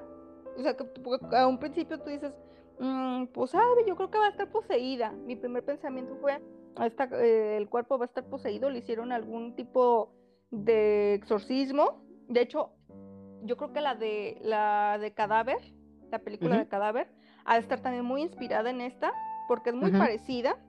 Sí, sí, he visto que las comparan mucho. No, es una, no hacen una autopsia, pero todo se desarrolla en una morgue. Y es muy, muy, muy estresante. No es de tanto miedo, pero sí es muy estresante. Y se, se me afigura mucho esas partes de, de que en la de cadáver la mujer está sola, es una cuidadora y está sola. Acá, aunque están los dos acompañándose, Tom y este Austin están acompañándose, la desesperación que te decía de Austin de que el papá no le cree. Es como que ah, muy desesperante que dices, ¿cómo, ¿cómo hago para que me creas que está pasando algo y que ya no larguemos? O sea, ¿cómo te lo explico? Mm, ay, es que son muchas cosas que, están chidas. que te gustaron. Eh, sí, con muy poquitos personajes hicieron un, un peliculón, la neta. Sí, ¿eh? valió muchísimo la pena. A mí, a mí, de hecho, ya, ya me escucharon decirlo y también el Nenita lo mencionó, es que fuera de que esta ya es una, una de mis citas favoritas del género, sigo encontrando muchos puntos positivos a la película. Por ejemplo, desde un inicio me es increíble cómo logran crear, contar y ambientar una historia de terror bastante escalofriante y de miedo con solo un cuerpo, un solo cadáver y a raíz de todo eso, crear toda esta historia es algo sorprendente. También algo que, está genial es el hecho de cómo la actriz que, hizo el papel de Jane Doe le dio vida, entre comillas, a este personaje. Cómo, cómo interpreta esta quietud y su apariencia en la cámara es algo sorprendente. Y aunque ella no, no, tiene ningún diálogo como tal o ni siquiera en ningún momento se mueve, es bastante interesante cómo incluso Jane Doe, este personaje, llega a ser el, personaje tal cual protagónico y más importante de, toda la película. De hecho, tengo entendido que en el set la actriz se mostró como una persona bastante amigable que daba la tranquilidad y la comodidad para que todos que, que todos los otros actores Se y sintieran cómodos. ajá, se sintieran cómodos. De hecho, me parece que tienes otro dato curioso sobre esto, ¿no? Sí, y de hecho ahorita que estabas diciendo de, de Jane, de que lo más terrorífico del personaje es que refleja tanta paz, pero de, Ah, de sí, ta- de tanta mucha tranquilidad. refleja, o sea, te- te- es como el lobo que se viste de cordero. Dices, Ah, sí. "Ah, esta no hace nada, pero pues sí hace todo. Porque el, sí el cuerpo, la cara, las facciones no se ven que sea mala. No, no, no se le ve ninguna maldad ni. Ajá, no se ve el ceño fruncido, que haya tenido alguna consecuencia, una secuela de algo. No. Se ve como muy serena, como que murió muy en paz, pero toma. De hecho, te la pintan. De hecho, más adelante, por ahí de la mitad de la película, este, tanto Austin como Tommy, pues sienten como misericordia, ¿no? Ya para el final, cuando Tommy decide regresar a, a hacer la autopsia, es como para darle paz a este personaje, como encontrar la razón de lo que le hicieron y pues terminar con este ciclo de maldad De que está, ajá, de que está poseyendo a, a este personaje. Y pidiendo hasta cierta culpa perdón por la gente que le hizo el daño. Ah, sí, dice, sí. Nosotros no te vamos a hacer lo mismo que te hicieron y vamos a buscar Vamos a intentar ayudarte. ayudarte en que llegue- llegues al, al otro lado, pero pues para Ujú. otro lado. Igual precisamente ligado a estos otros personajes que son Tommy y Austin, también, también me gustó muchísimo la química que hay entre ellos. Realmente como dupla funcionan bastante bien y más aterrizado en la historia, hay, hay muchas otras películas de terror cuyos personajes pues los vemos como adolescentes o como personas tontas que simplemente toman decisiones que van de mal en peor, que se meten en situaciones más complicadas y ellos mismos pues se buscan lo que está pasando. En este caso, para Austin y Tom, pues es algo distinto, ya que estos personajes en ningún momento se fueron a meter a una casa embrujada, en ningún momento fueron a meterse a jugar con la Ouija o a invocar a seres espectrales. Ellos simplemente están están este, haciendo su trabajo y de hecho todo el tiempo se lo toman con cierta tranquilidad, con cierta responsabilidad y respeto hacia la labor. En ningún momento se ponen a hacer estupideces como es el caso de, de otra, otras películas y esto es algo muy favorable.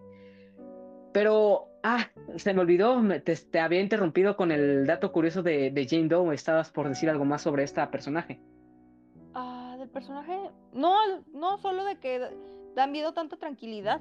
O sea, era lo que decía. Ah. Lo ves tan serena y a la mera hora tu serenidad mm, no es nada serenidad. Sí.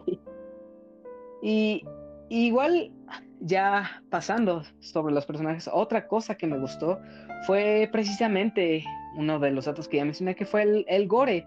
Y si bien no es algo provocado por momentos choqueantes o por violencia, cómo te, te muestran el verdadero proceso de realizar una verdadera autopsia es algo medio raro, raro de ver. Primero pues tienes este cuerpo limpio, pulcro, y ver cómo lo cortan y lo abren y cómo sangra, y ver los órganos prácticamente torturados, quemados, o sea, son, son una situación escalofri- escalofriante. Igual la situación de los sonidos, como, como cuando cortan el cuerpo y, y revuelven los órganos, se escucha tal cual como, como se está moviendo, casi como si fuera un ASMR. O sea, sí, sí, sí, sí logra provocarte esa incomodidad. Y, y esto es otro punto positivo que aterriza bastante bien, que es la edición de sonido. Si te das cuenta, tiene unos sonidos que son bastante fuertes, que son los golpes o, o- los gritos que hay que funcionan como, como momentos para hacer que el espectador salte, pero también hay otros sonidos muy sutiles, como el de la campana, como de puertas abriéndose, como pasos escuchándose a lo lejos, que son cosas que te hacen sentir fuera, fuera de ti, que, que sientes que algo se acerca y estás esperando que algo te brinque en la pantalla, pero simplemente no llega ese momento. Y son esos momentos de inquietud que hacen que te sientas todavía más incómodo con esta película. Pero no todo es perfecto. Hay ciertos detalles, no sé si tú los hayas visto, pero me gustaría preguntarte si hubo algo en esta película que no te gustara o que no hiciera conexión contigo. Ay, que lo que no me gustó, que no explicaron de, por decir, se la sacaron muy de la manga, porque probablemente fue de que sí le hicieron un, acá le salió el tiro por la culata a estos monos que le iban a sacar el diablo y le metieron. Me hubiera gustado más saber sobre el personaje, que lo hubieran desarrollado más. Al no, bueno, vamos a llegar a ese punto si habrá una parte 2 o no. Que, hubieran contado la historia, ¿no? Exactamente, cosa que si llega esa parte 2, que hay una precuela que me diga mm, si fue una bruja o no fue una bruja, pero el alma de esta mujer, eh, porque la castigaron inocentemente, eh, dentro tomó venganza, se enojó, no sé qué, no sé qué, y pasó esto. Hay, hay muchas cosas que las explican muy rápido. Sí. Por lo, por lo mismo de también de la trama de que no se iban a, a como que a poner eh, minuciosamente a desarrollar cada cosa. Eh, es lo único que no me gusta de que llega como muy al tirante. Apresurado. El, cadáver, exactamente, que sacan muchas conjeturas ellos que a la mera hora probablemente pueden ser ciertas, probablemente no, quizás este, por tener algo, la misericordia Tom de este cuerpo, de, de esta mujer, porque mm, de hecho eh, Jane tiene como de 22 a 25 años, entonces él siente que es como todavía una niña para, pues sí, está todavía muy chica, hasta un cierto punto para, para Tom se le hace una, una pues se le hace una pequeña, una, muchacha, una muchacha muy joven, entonces hasta todas estas teorías raras de la misericordia que le tiene Tom, no, o sea, no me gustan porque no te las, um, no, te, no te dan la certeza de sí o no. Te la dejan También el hecho de que También el hecho de que es muy escéptico, ¿no? De que prácticamente tiene todo enfrente de él, casi casi nada más faltaba que se pusiera a volar el cadáver para que se diera cuenta que pues hay cosas paranormales sucediendo, ¿no? pero siento que es por la, la negación esa, yo siento que es por, por su carácter, porque todo lo niega.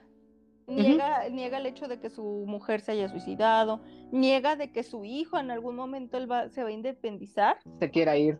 Ajá, o sea, sabe, sabe que, que, se va a independizar y al final cuando él muere le da a entender que pues vete de aquí, haz tu vida. O sea, tiene, tiene... Su razón de ser Ajá, más que escepticismo es negación. Él se niega de pues que estén pasando cosas raras. Pues Sabe que hay cosas raras, pero se está negando. Sí, sí funciona así de cierta forma.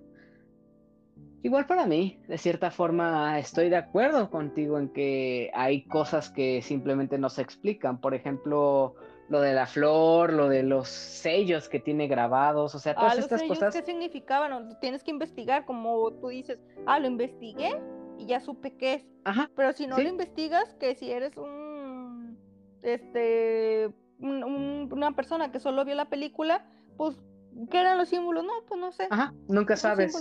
Sí. Realmente también es muy ambiguo lo que pasa eh, en, en, esta historia. Nunca sabes si realmente Jane Doe realmente era, era una bruja por vocación, una bruja de alta gama, podría decirse, por el nivel que tiene, o si realmente fue una persona inocente, como que nunca te dejó claro. También, por ejemplo, como Tommy o, o Austin, pues a veces intentaban ayudarla, a veces intentaban acabar con ella, como que no se decidía por el bien o el mal. Nunca explicó bastante bien este asunto. A mí realmente no lo pongo como queja, no, no diría que es una mala película porque aún así, sin saber el contexto de estos elementos, sigue siendo una excelente película para mí. Pero hay algo que sí podría decir que, que me dio un bajón y fue el cambio que tuvo, el cambio de ritmo que tuvo para la segunda mitad de la película. Pues ya que se averigua que el cuerpo atraía las cosas malas y salen del, cuerpo, del cuarto en el que están abriendo al cuerpo, Siento que aquí se vuelve más bien como una película más genericona de terror, con estos jumpscares o con los espectros que están saliendo. Y, y todo lo que sucede después, o sea, como que se va más hacia lo formulaico y abandona todo este lore de investigación que están teniendo. Se siento como que se va por otra vertiente y queriendo explorar otros géneros. Pero, pues reconozco que eso le podría gustar más a otras personas, ya que pues si fuera pura investigación o pura cuestión de, de averiguar qué pasa con lo de las brujas, eh, podría ser una cinta un poco más lenta para otras personas. Pero ahora quisiera que hablemos del aspecto del miedo. Este, además de esta situación de, el momento en el que se encerró el, padre en este cuarto y, fuera de, toda esta situación de terror con la película, ¿qué, qué, qué, clase de miedo te provocó esta película? Y además, me parece que a ti también te sucedieron cosas raras o situaciones anormales al ver esta película, ¿no? sí. Eh, Tenía que traerlo, lo siento, porque sí, sí fue algo muy extraño y muy coincidente. De hecho, eh, ahorita platico la, la, anécdota. Sí, no, estuvo gacha. Eh, de por sí miedosa la niña y me ponen cosas así. Sí. de, ahorita lo que tú estabas diciendo, siento que empezaron con muy, no, no sé si catalogarlo con miedo psicológico. Es justamente eso. Sí, un miedo que tú te estás haciendo, o sea, estás haciendo montonal de teorías de que mm, esta poseída es bruja. O sea, para empezar, no se te ocurre que es una bruja. Tú sientes que se trae un diablo adentro, trae un demonio adentro.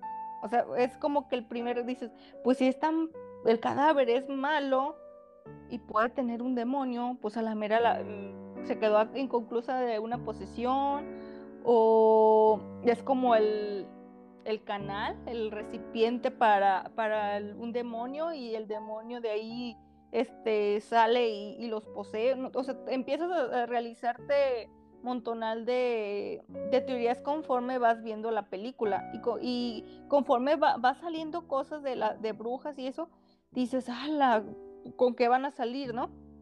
igual de, de, de que dices que la segunda parte, yo siento que ya lo hicieron comercial porque, como dices, mucha gente diría, ay, no, qué aburrida. este, terror psicológico, mucha, mucha película de terror psicológico la catalogan como, ay, es que no da miedo. Si, si no hay gritos y si no hay monstruos, sangre. fantasmas, sangre, tripas y, y, desmembramientos, no, no, no es película de terror.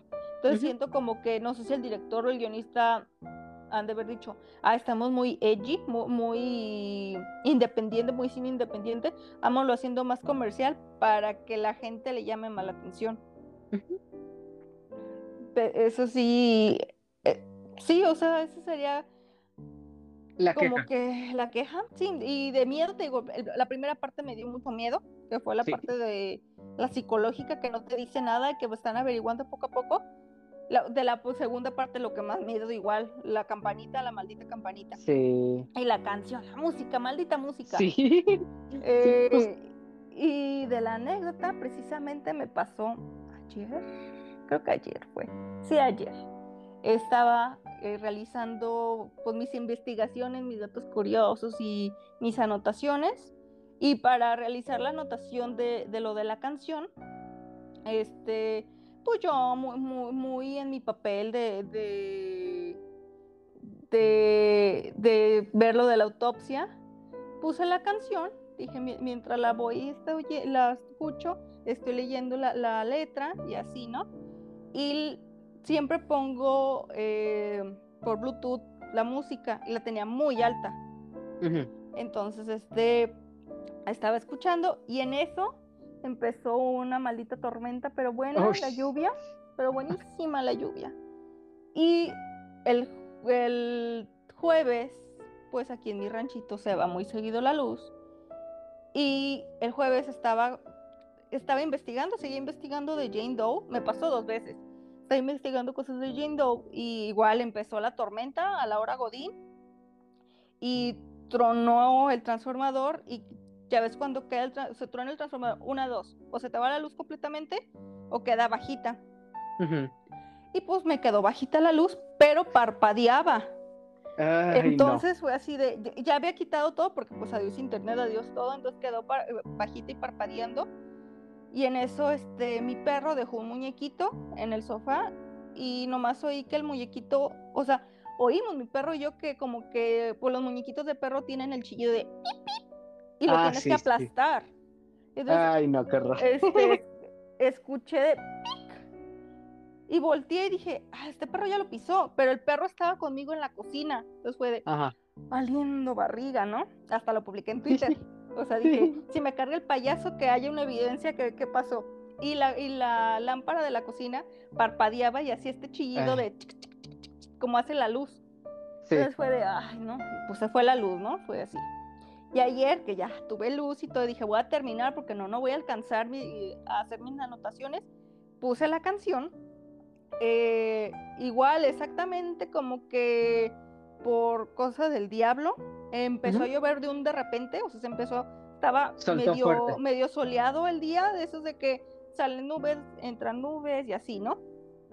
Y exactamente me puse a hacer eso y empezó así a oscurecerse, así pum, pum, pum, pum, pum, pum, pum, y el lluvieso, pero Ajá. esta vez no tronó el transformador, solo se me fue la luz, o sea, solo así, de- Eh, así de la nada se fue.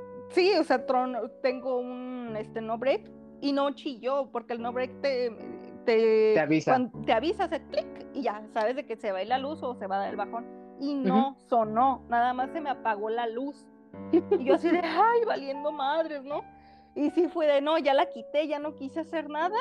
Dije, ya, mañana, o sea, hoy, mañana termino.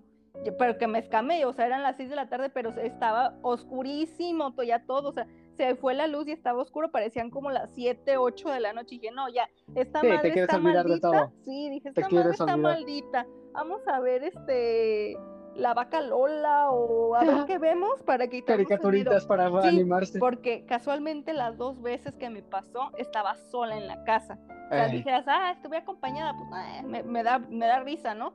O hago broma o algo, pero estaba sola, sola. Y, mi, No. pe- y mi perro también volteó así con cara de, no mames, se fue la luz. Y, Vámonos eh, aquí. eh, ambos somos muy miedosos, somos Shaggy y Scooby, el par. Entonces fue así de, ah, la madre, ¿no? Y ya, mejor quité esa cosa. Y oigo la cancioncita y es de, ay, no, ya no quiero que me pase nada. Ay, no, qué pesadilla. Ah, y, y- y es suficiente coincidencia, pero a mí me pasó algo similar. Yo estaba terminando de, precisamente estaba terminando de hacer las grabaciones del episodio que salió el, el viernes pasado de este podcast. Y pues en lo que se procesaba el audio y se terminaba de subir, pues me dispuse a, a- a terminar de escribir el guion, porque pues este podcast lleva cierta escaleta, cierto ritmo, y mientras lo estaba escribiendo, así, ¡pum!, de la nada. No hay lluvia, no hay este, absolutamente nada que pueda provocar un, un- que se vaya la luz. Y justo cuando estaba escribiéndolo, se va. Y dije, no, no, no, definitivamente no. Dejo- cierro la aplicación de las notas y simplemente pues prendo una lucecita de mi celular para decir, ok, hay luz, hay luz, todo está bien. Oye, una veladora. Ajá, pero estamos hablando de que esto pasó en la madrugada, a eso de la una de la mañana. Madre. O sea, al estuvo menos- feo. O sea, al ya cerré menos a mí, aplicación. A mí me Ajá. tocó a la hora godina, a las 6 de la tarde. No, Sí, imagínate, sí, pase sí. la noche, no. No, no, no, te- no inventes, no, no le deseo eso a nadie. Y ya simplemente cerré la aplicación, prendí una lucecita para intentar estar en paz y a los 10 minutos afortunadamente regresó. Ya simplemente dije, no, dejaré esto por aquí, lo continúo mañana donde esté seguro y esté acompañado y ya. Entonces, ¿eres tú, Satanás? Sí, no inventes, sí, sí, sí fue una situación bastante fea. Sí. Y ya retomando lo que más me dio miedo de esta película, porque ya nos este, desviamos un poquito del tema, es precisamente igual esto del sonido de la campana. El pensar que hay un cadáver que tiene una campanita atada es una situación bastante agobiante. Pero ya, con todo esto dicho, y antes de pasar a la parte final de este episodio, me gustaría preguntarte si tienes por ahí algún otro dato curioso que se haya escapado o que no haya caído en, en a lo largo de este episodio que puedas decirnos. Sí, mira, si hay datos curiosos. El papel de Tommy, del papá, iba, principalmente iba a ser, y, y se lo dieron, a Martin Sheen, al papá de Charlie Sheen. Pero eh, el papá eh, Martin Sheen no, no pudo participar al final, aceptó, pero no pudo participar al final porque no se empataba con su agenda. Entonces dijo, no, pues mejor, ¿no? Y se lo pasaron a este actor, que la verdad yo creo que era el indicado. Porque buenísimo, hicieron acá química todos, excelente. La Que Brian Cox. Ah, Ajá. perdón. No, que sí, Brian, sí, sí. Co- Brian Cox es excelente actor, ¿eh? Él sale ahorita actualmente en una serie que se llama Succession de HBO Max y es increíble, es, es una figura imponente este actor y, y definitivamente carga muy bien esta película. Ahora sí, Y, y la química que tienen, papá Ah, e hijo, sí, sí la compras de que son papá e hijo. sí, sí se llevan muy bien. La actriz eh, que interpreta a Jane Doe es Owen Catherine Kelly ujú. y ella fue seleccionada de un montón de actrices. Desde que la vio el director, dijo, o sea, dijo, "Mm, esta es la indicada, ¿no? Pero eh, más eh, fue su plus de que ella practica yoga, entonces al practicar yoga tiene mucho coordinación con sus movimientos de cuerpo y su respiración. Entonces el director lo que trataba era de que la actriz se moviera lo menos posible y se viera que respirara lo menos posible. Entonces Ujú. la actriz o sea, cayó como anillo al dedo de que pues, sabía respirar muy leve, so, eh, no, no se veía de que inhalara ni exhalara, no se veía ningún movimiento y sus movimientos no son rígidos, pero se ve, es un cuerpo inerte. En, la- en la pantalla tú ves un cuerpo inerte. Nunca en momentos se ve un- un- unos brazos rígidos, unas piernas rígidas. Se ve como No. que si estuviera totalmente calmada. Entonces, esto fue un plus para, para que ella se quedara eh, con el papel.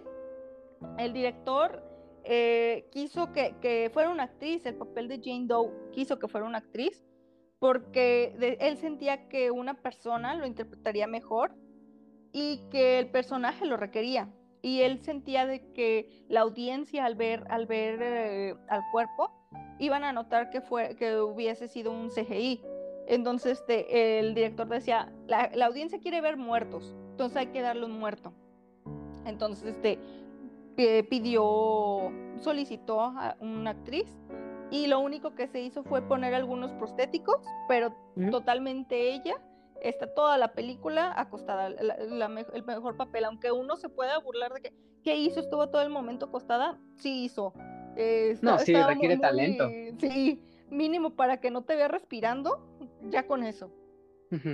Eh, ah, la canción, ah, el director, ¿cómo, cómo este, se hizo esta película? Bueno, el director ve la del conjuro y dice, a huevo está muy chida la película, yo quiero hacer una película de terror. Entonces le dice a su agente, "Mm, quiero hacer una película de terror, consígueme un guion que está acá perrísimo, ¿no? Y ya el, al mes el agente encuentra este guion, porque este guion está como muy abandonado, muy basureado. Mm, No, no lo querían como que a muchos directores se les hacía muy simple el Muy guion. simple. Ujú, muy- pues sí, pues es que son cuatro, tres personajes y dos secundarios. Es más, más como guion para, para teatro. Obras que de para- teatro. Ajá, que, pa- que para una película. Y el director di- dijo, totalmente me gusta. eh, es un es terror, vámonos a hacerla, ¿no? Él, él quedó encantado con, con el, con el guion. Eh, la canción de, no, no es propiamente de la película. Esta canción ya, ya había sido grabada y es de las hermanas McGear y se llama la película, la película, la canción Open Up Your Heart and Let It Shun- Ujú. Sunshine In. O sea, es una canción que es como alegre, pero de alegre para esta película no tiene nada de menos el sonido. No. Eh, Stephen King, al ver esta película, totalmente la recomendó y dijo que su opinión fue: la autopsia de Jane Doe es horror visceral para rivalizar con Alien o Cronenberg.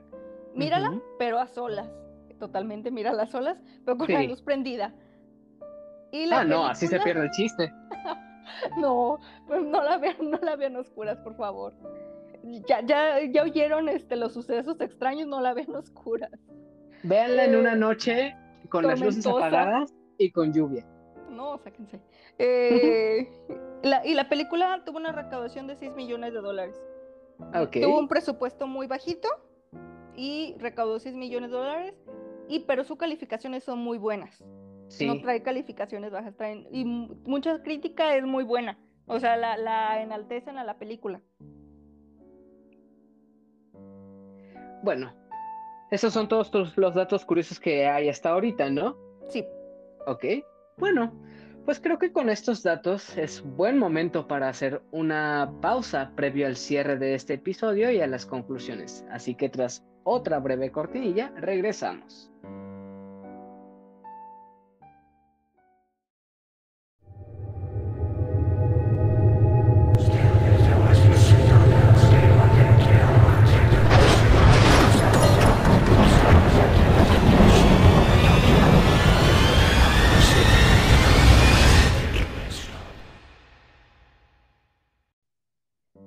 Entonces ya regresamos y ya para ir cerrando, que nos quedamos prácticamente con la última parte del episodio y porque también creo que es algo importante a tocar, ¿crees que vaya a haber alguna secuela para esta película? Porque lo que a mí me da a entender es que deja un final abierto que pueda continuar a otra, a otra historia hacia donde llevan este cadáver, aunque estamos hablando de una película del año 2016 ya se sabría algo, pero a todo esto, aún así, ¿crees que pase o te gustaría que llegara una secuela? ¿O por qué no? También estaría interesante conocer una precuela acerca de Jane Doe.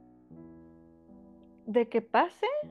No tengo certeza, porque capaz que ni el director sería el mismo. Ah, sí, eso es posible. Y si no es el director, no creo que vaya a estar igual de, buena, quizás. Mm, ahí lo dudaría. Pero de que me gustaría, claro que sí. Y me gustaría más la precuela, saber la vida de Jane Doe. De como te decía, o era bruja, no era bruja. Vivía en, las, épocas de Salem, porque ambos, bueno, Tom saca la, deducción de que es cuando las brujas de Salem. Lo que no recuerdo bien si ellos viven en Salem. Me parece que no, ¿eh? ¿No? Ah, ok. No. es que no, no, recuerdo bien esa parte, si ellos viven en Salem o en otra parte de, no. de Estados Unidos. Más bien el cadáver fue recorriendo distintos lugares. Sí, que la fueron echando de aquí, no te quiero, no te quiero, no te quiero. Sí, sí. Ah. Sí, fue cobrando distintas víctimas y fue cambiando de lugares conforme iba. Estaría chido también eso. De que viéramos, no toda la película que fuera como la vida de Jane Doe, sino la mitad de la película es sobre tus orígenes la otra mitad de la película sobre mm, todo el montonal de gente que has matado en los diferentes este, estados. Estaría muy chido. De hecho, de hecho, esta película se siente como, como un punto intermedio en parte de una trilogía, podría ser. Por ejemplo, esta familia con la, o esta casa con la que abre la película, bien podría ser otra película precuela a esta que vimos. O igual inmediatamente continuando en este, pues, lo que parece un vehículo de estafeta, también ahí se presta muy bien para otra continuación. Sí, o me gustaría de que llega sano y salvo o que queda medio traumadito, que me lo haga Jane Doe traumar, hacer alucinaciones. Manipularlo. Ajá, pero que llegue a la universidad. Quisiera ver qué pasaría en la ah, universidad. Porque sería, eh, o sea, es un objeto de estudio Jane. ¿Qué pasaría ahí en la universidad siendo el objeto de estudio, pues, siendo el foco del morbo de la gente? Pero bueno, al final eso de cierta forma son teorías, quién sabe si llegue a pasar. Que conociendo a, las productoras de, de, películas, pues no sería una cosa extraña, efectivamente, como dices, pues tal vez sería con un director distinto, sería una cosa bastante diferente, ya que sería una idea muy distinta a lo que se tenía contemplado, pero pues aún así sería extraño o más bien aún no se sabe nada de, de, que haya algún proyecto a que se continúe, porque pues ya llevan ocho años de esta película, ya, ya se habría tenido alguna noticia o algún aviso de que se está trabajando en, en esta película. Pero bueno, ahora sí, creo que podemos ir concluyendo este episodio, ya que pues no queremos que las cosas salgan de control o empiecen a pasar cosas raras con la luz. Así que me gustaría que pudieras contarle a las personas que nos escuchan nuevamente dónde pueden encontrarte y en qué otro contenido participas, guiño guiño, para que puedan saber y escuchar más sobre ti. Me encuentran en Twitter como arroba la nena Bustamante, conté al final Y me encuentran también en Bolobancast, en la, específicamente las caricaturas que vimos. Ahora sí, ya pasamos la maldición de Batman del futuro, veremos otra, otra caricatura. Y veremos la de... Ay, se me fue. Los verdaderos cazafantasmas.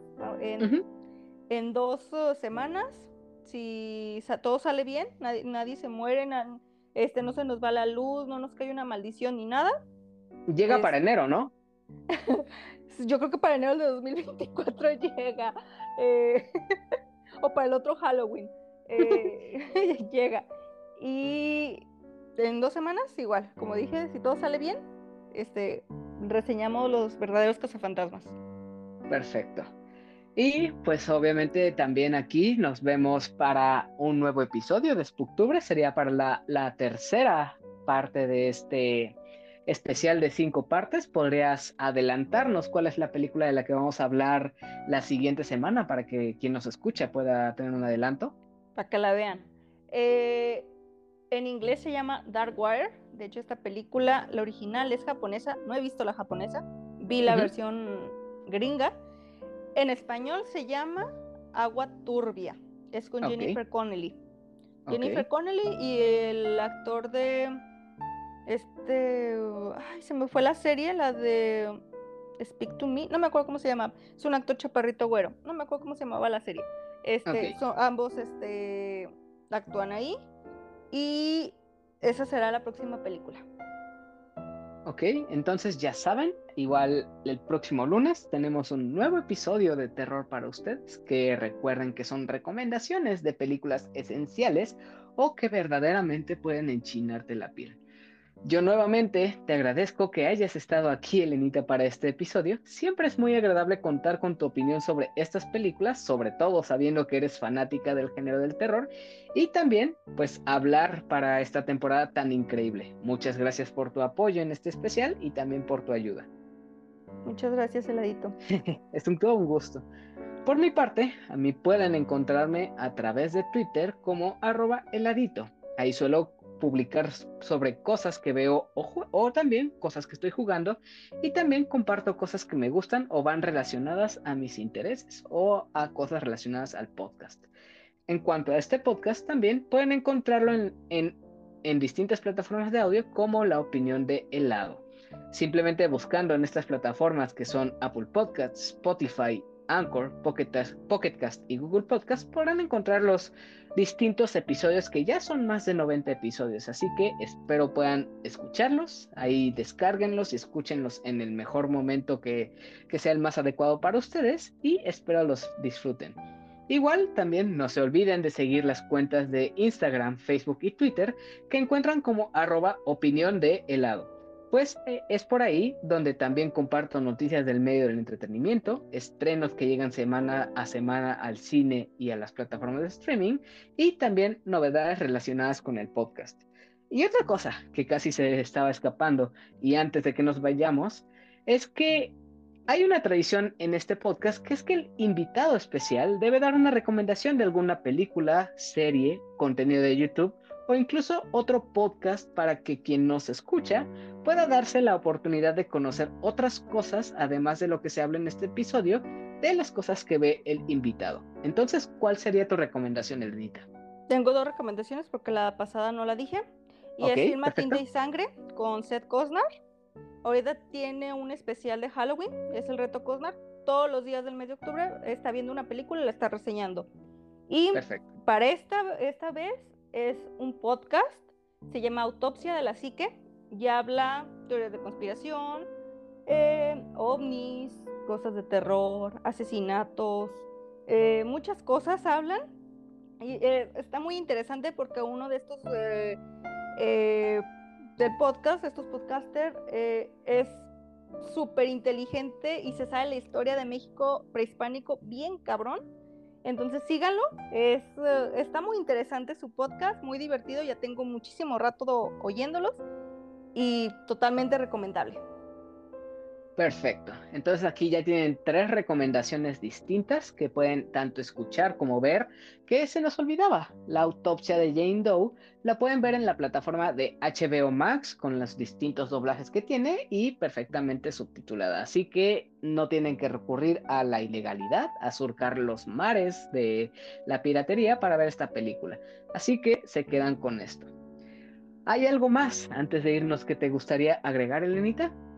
No vámonos a mimir, a rezar un rosario, a protegernos, a hacer nuestros encantamientos de protección y ya, a mimir. Entonces, ahora sí, esperamos hayan disfrutado de este episodio y se animen a ver esta excelente recomendación que trajimos para el segundo episodio de Spooktubre. Recuerden que todavía quedan tres episodios más de este especial que llegarán los días lunes de este mes y que seguro también serán de su agrado. Sin más que añadir, nos despedimos deseándoles lo mejor y esperando que decidan volver para los siguientes episodios. Hasta la próxima y adiós. Adiós. Bye. Se quedan, se quedan con la canción Let the Sunshine In, canción que pueden escuchar en la morgue y que esperamos, tras escucharla, no sucedan eventos similares a los que vimos en esta película. Salgan cuando puedan.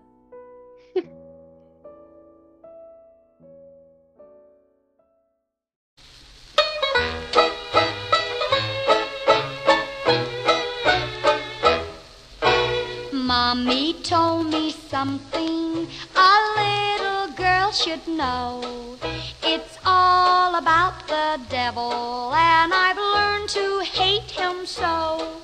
She said he causes trouble when you let him in the room. He will never ever leave you if your heart is filled with gloom. So let the sun shine in. Face it with a grin. Smilers never lose, and frowners never win. So let the sun shine in. Face it with a grin. Open up your heart and let the sun shine in. When you are unhappy, the devil wears a grin. But oh, he starts to running when the lights come pouring in. I know he'll be unhappy cause I'll never wear a frown. Maybe if we keep on smiling, he'll get tired of hanging around. So let the sun shine in. Face it with a grin. Frowners never win. So let the sun shine in. Face it with a grin. Open up your heart and let the sun shine in. If I forget to say my prayers, the devil jumps with glee. But he feels so awful, awful when he if you're full of trouble and you never seem to win? Just open up your heart and let the sun shine.